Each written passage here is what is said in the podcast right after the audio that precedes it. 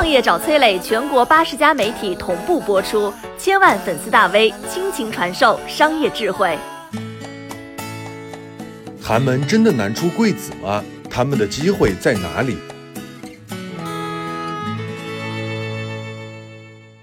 这个时代，寒门真的难再出贵子吗？我会用三个故事告诉你答案。高考将至，请点赞、收藏、转发给你身边的考生和他们的家长，可能会帮到他们一生。第一个故事，关于坚韧。这个故事的主角叫做黄国平，中科院博士毕业，在腾讯的人工智能实验室担任高级工程师，年薪超过百万。你以为这会是一个人生赢家一路开挂的故事吗？不是。黄国平的人生剧本，起手拿到的是地狱级的困难模式。在四川仪陇县聚光乡，往常安静到只有狗吠、鸡鸣和鸟叫的村子，前几天开始热闹起来。下过雨的泥路上有好几道新鲜的轮胎印，好多人慕名而来，来到一座黄砖瓦房门前参观。这儿走出了这个山沟沟的第一个中科院博士，他就是前不久因为论文致谢而火遍全网的黄国平。他的家乡四川仪陇这个地方穷得叮当响。二零零五年之前，全县上百万人口里有二十六万人连用水都困难。上世纪九十年代正是黄国平的童年时期，他们村家家户户都是土坯房，村里没有修路，人踩在泥巴上歪歪斜斜的，也就淌出了一条路。黄国平就是用这条泥路走向了聚光乡小学，打赤脚走在泥里，一步一个脚印，碰上下雨天，脚底一滑，哧溜一声摔一屁股泥，那是常有的事儿。黄国平后来自己都说，夏天光脚走在滚烫的路上，冬天穿着破旧的衣服打着寒战，穿过长长的过道领作业本，这些都是他童年时代最深刻的记忆。这些记忆的核心只有一个字：穷。黄国平家主要的收入是自家的三亩庄稼地，父亲有时间帮别人做做小工，一天只能赚到一块钱，连肥料都买不起。为了交学费，黄国平经常要夜里去抓黄鳝，周末去钓鱼。两根竹子用钉子穿在一起作为工具，夹到黄鳝之后，啪的一声甩在背篓里。其他的孩子把这当游戏，但是对于黄国平来说，这是谋生。能坐在昏暗的煤油灯下写作业、看书，那是黄国平最开心的事儿。家徒四壁，床上全是老鼠掏的泥巴。家里最珍贵的是墙上贴的一张张奖状。贫穷可能让人失去希望，但对黄国平来说，他的希望就是走出大山。十七岁那年，命运跟黄国平开了个天大的玩笑。父亲外出打工遭遇车祸离世，相依为命的奶奶撒手人寰，而母亲早在五年前就离家出走。黄国平一下子成了孤儿。世界之大，不知何处才是家。薄薄的棺材，矮矮的坟堆，无一不是在提醒着他：这世上只剩他一个人。黄国平知道自己改变命运的唯一希望就是读书，每天最早到教室晨读，晚上下夜自习，最后一个离开教室，一年四季如此。学校免了学杂费，但是他平时也不舍得给自己吃点好的。长身体的年纪，愣是没喝过一次牛奶，饱一顿饿一顿，小小年纪就得了胃溃疡和胃出血，省下的钱用来干嘛呢？攒钱买书，偶尔回家一次，放牛的时候书都不离手。黄国平也不是天才型的选手。事实上，他第一次高考成绩也不理想，去绵阳复读了一年，才考上了西南大学。他能够真正走出大山，靠的是他的坚韧。黄国平曾给关心他的网友回过一封信，最后一句话是这样说的：“祝愿大家努力，终有所成。”这是他最诚挚的心声，因为他的努力终有所成。一个贫苦山区、无依无靠的孤儿，靠坚韧与奋斗，最终改变了自己的命运。第二个故事，关于觉醒。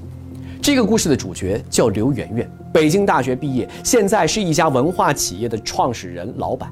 你知道吗？这个天之骄子一般的姑娘，她曾经在高中全年级排名倒数，差一点点就上了流水线。改变她一生的是一段关于社会潜规则的谈话。一九九一年，刘媛媛出生在河北邯郸的一个农民家庭，母亲患有严重的关节炎，不能下地干活，只能开一个简陋的小卖部，每天不到五点就得开门做生意。刘媛媛还有两个哥哥，从小到大只能穿哥哥穿不下的旧衣服，家里一年到头吃不上几次肉。按照刘媛媛的话说，自己家都不算寒门，因为连门都没有。读高中之前，刘媛媛是吊车尾啊，全年级两百多人，她却能排到一百八十名之后。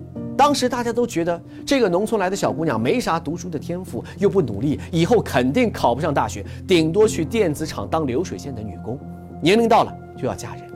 但是大多数人预想当中的贫困女孩命运的轨迹，在刘媛媛的身上拐了个弯儿。二零零六年的某天，刘媛媛的哥哥经过了老师的办公室，听到老师跟班上的一个差生说：“将来随便找父母走个后门找个工作，就不用学了。”当时十五岁的刘媛媛听哥哥说起这件事儿，躺在床上直出冷汗呐，一整宿都没有睡着，脑海里一直有一个声音在告诉她：“没有人能帮我。”我的父母除了尽他们的全力送我到一所普通中学读书之外，没有能力为我做任何事情了。不会有人把未来的路给我铺好，更没有任何的捷径可以走。以我现在的成绩，将来肯定上一个不满意的大学，找一个不满意的工作，过平庸的人生。我绝对不能允许自己平庸到底，除了学习，无路可走。在这一晚之前，考上北大是这个姑娘连做梦都不敢有的念头。但是这晚之后，刘媛媛心里开始种下了一个要去北大的种子。在她的认知里，北大是全中国最好的大学，考上北大就能够避免自己一辈子平庸的命运。她不想永远过紧巴巴的日子，过一眼就能够望到头的生活。这之后，刘媛媛发了疯似的学习。她每天是寝室里起得最早的，五点多起来，发现宿舍楼的门还锁着，就蹲在门口背英语。中午别人去食堂吃饭，他为了不排队浪费时间，就到讲桌旁边的窗户边背历史。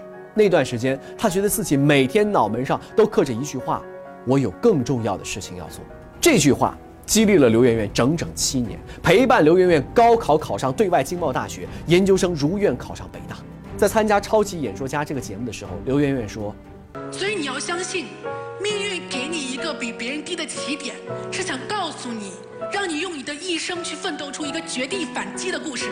他做到了，考上了顶尖大学，入围了福布斯，开了公司，盈利最好的时候，他一个月收入近四百万。他的两个哥哥也从大学毕业，有了体面的工作。他的父母再也不用起早贪黑干活。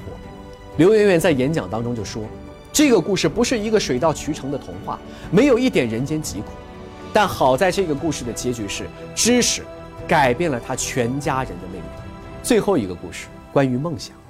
这个故事的主角叫做刘秀祥，他和前面两位不一样，他不是学霸，但是他的故事，你很可能有所耳闻。二零零八年，《人民日报》报道过他千里背母上大学。刘秀祥出生在贵州山区的一个极度贫困的农户家里，兄妹四人，他排行老四。四岁，父亲因病去世，母亲也因为伤心过度患上了间歇性的精神失常，因为没钱治病，时间一长，竟然到了生活不能自理的地步。刘秀祥十一岁的时候，哥哥姐姐终于撑不住了，相继离家出走，至今杳无音信。从那个时候起，刘秀祥和母亲相依为命，靠着捡废品、打零工维持生活。他住过草棚和猪圈，有时候甚至捡别人的剩菜吃。他还要照顾母亲的一切生活起居。二零零七年，刘秀祥第一次高考，因病发挥失常，六分之差落榜。二零零八年，他第二次高考，考进了师范学校，这让他。处在了一个两难的境地，去上大学了，母亲怎么办？难道为了照顾母亲放弃上大学？